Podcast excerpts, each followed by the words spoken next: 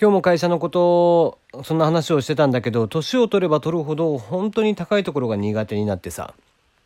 でね、まあ飛行機とかもね、じゃあ大丈夫かって言われたら、まあ飛行機は何回かここね、えー、乗ってたりとかしてたので、で、まあ、1、2回乗ればもうなんとなくわかるんでね、うん、感覚も。昔はまあバンバン乗ってたし。それで思い出して、あ、もう怖くねえなと。まあ大体本当にやばい時はスチュワーデスさんがバタバタしだすんだよね。スチュワーデスさんが焦り出したらまあ、さすがにまずいのかなって多分思うんだろうけど、えー、それ以外の多少の揺れの時はね、あの、まあまあなんとかなるでしょう、みたいな。うん。で、あとね、あの、座って固定してるからね、あれ、すげえ揺れてる風に感じるんで、ほんとすごい揺れてる時は、ちょっと体をね、あの、前に落として背中をつけないでとかしてしてると、あの、そんなに揺れを感じなかったりもするんだけど、まあ、その話はどうでもいいや。だからね、本当はだから、まあ僕もね、その、できれば本当は飛行機も乗りたくないし、まあ、電車で移動したいよね、やっぱりね。列車。うん。ただ今それしちゃうと、どっかのね、えー、子供の科学活動家みたいになっちゃうからさ。今はしないけどね。はい。まあね、そんな、えー、グレタさんですけども、えー、なんか、ドイツ鉄道、ドイツのね、鉄道会社さんに、えー、乗って、で、それをね、満員電車で揺られて帰ってきましたみたいなツイートしたら、そのドイツの鉄道会社さんから、こう、いかがでしたかと。えー、一番いいクラスの席を、えー、お座りいただいて、最高級のおもてなしをさせていただきましたが、いかがでしたでしょうかって。よければ、えー、そちらの我々の、えー、お気遣いも書いていただきたくっていうね 皮肉たっぷりのコメントを受けて謝罪したっていうね。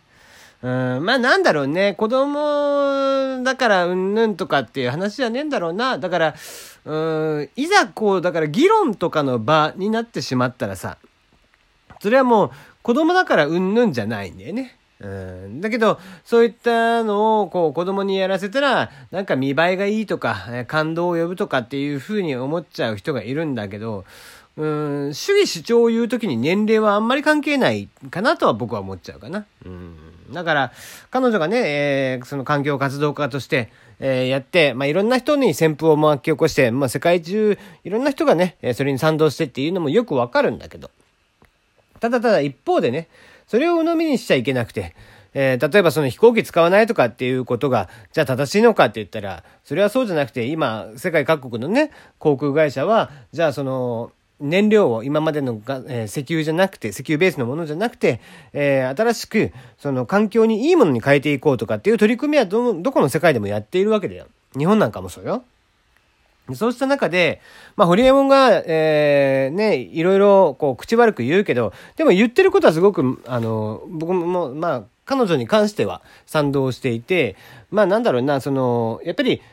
我々はあくまでテクノロジーを信じてる側なので、そのテクノロジーを信じてる側としては、そういうの、今起こってる問題は、テクノロジーで解決ができるんじゃないかと。そういうアプローチの方がいいと思うんだよね。何かを捨てていくとかっていうのは、あの、まあ、おっしゃる、これはおっしゃる通りなんだけど、時代を逆行している、こう、人間の進化とか努力とかっていうものを否定してしまうことだから、ではなくて、捨てるとかっていうことじゃなく、えー、より良い環境に改善ができるかどうか、そういう取り組みがね、できるのかどうかっていうことをやってほしいなとかって思っちゃったりするけどな。うん。まあまあ、どっちの意見もね、別にあっていいと思うんだけど、彼女は彼女でそういうふうにやればいいし。え、一方で、えー、フリーモンたちみたいにね、えー、もう違うアプローチで解決していこうとかっていうふうにやってほしいし。まあ、あとそのバイアスがね、あの、まあなんだろう、ひいきにならんようにしてほしいかな。ね、日本ばっかりとか、えー、とにかく言うんじゃなくて、えー、中国、アメリカに関してはトーンダウンしちゃうとかっていうところがね、あんま強く言えないみたいなさ、えー、そういうのはやめていただきたいなとかって思っちゃうけどな。うん。あ、まあまあ、そのあたりでいいでしょう。はい、えー、テリーの山山すぎる部屋、テリーでございます。いかがお過ごしでしょうか？はい、今日ね、NHK の、えー、ウェブのニュースの方で面白いのを見つけたんだよね。えー、とある高校のお話、これ白線流しとか、ドラマ白線流しとかのモデルになったとこでいいのかな？岐阜県高山市にある高校です。で、そこでですね、まあ、変なら学校のルール、校則だよね、いわゆる、があると。それなぜか、何かっていうと、そのタイツを履く時に、えー、ベージュ、もしくはそれに準ずる色のストッキングを着用しても良いってなってるんだって。で、その上に靴下履いていいよって話なんだけど。で、ベージュよ。ダサいじゃん。で、えー、も、まあまあ、ね、昔のじいちゃんばあちゃんが入った桃引きみたいになっちゃうからさ、それちょっと嫌だよねって話になって変えたいということで、えー、で、もう一個実は、その寒さしのぎ、これ寒さしのぎの話ね。で、案があって、紺色のスラックスがあると。で、スラックスじゃあ履けるのかって言ったら、スラックスってやっぱ高いからさ、1着1万ぐらいしちゃうんだって、制服なんかだと。で、しかも、学校の近くにある、あの、制服の取扱店とかには置いてないと。いうことで、そもそもその制服、あの、女の子がスラックス履いていいっていうこともみんな知らなかったということで、そんな理不尽なことあるかと。黒タイツを履かせろよと。もう別に黒のタイツでもいいわけじゃん。色なんてさ、ね、別に落ち着いてる色だからね、黒なんて。別にだから、うん、まあ俺は正直何よりでもいいと思うんだけど、柄物でも何だったらいいと思うしさ。えなんだけど、その黒色のせめてね、タイツを履かしてほしいっていうことで、学校側に、えー、問いかけたと。そしたら学校側はノーだということで言われたんでね。ね、せっかく生徒さんにヒアリングして、スラックス持ってるとか、知ってたとかっていうことをみんなに聞いたんだけど、全然ノーだと。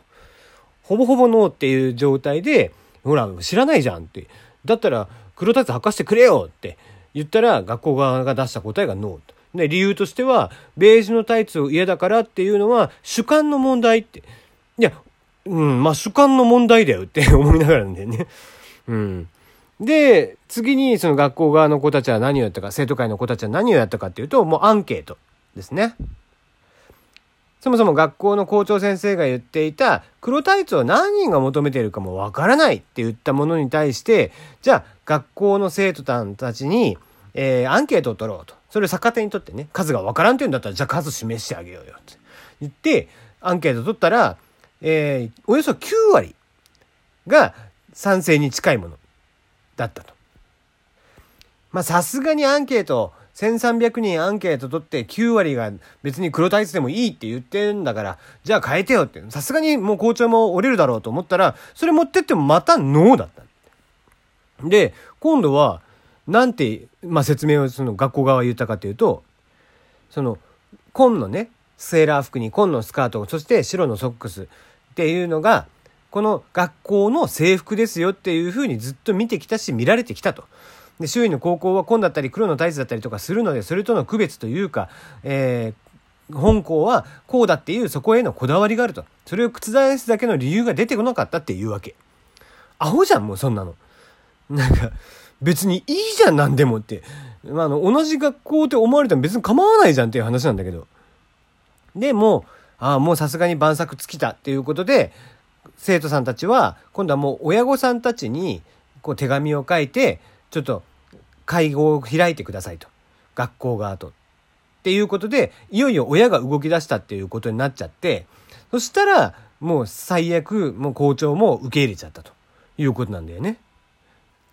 まあ、受け入れた理由としては、保護者の意見、さらに同窓会の意見を交えて出てきた意見なので、当然重く受け止めたいと。ベージュである必要性はないだろうということで OK に転じましたって言ってるんだけど、そんなさ、大人の意見だからじゃあ聞こうっていうのは変じゃん。そんなのは。子供たちのね、まっとうな理由があって、しかも賛成多数ってしている中で、そんなして、ね、校則を曲げないとかっていうのは、やっぱり変だったりするよね。うん、なんか、そこにさ、理由がないわけだよ。そのベージュである必要性みたいなのが。校長が言って、ただただ見た目がはっきりしてるからとか、そんなことでしょ？なん理由になんないじゃん。それそ、それこそお前の主観だろって話で。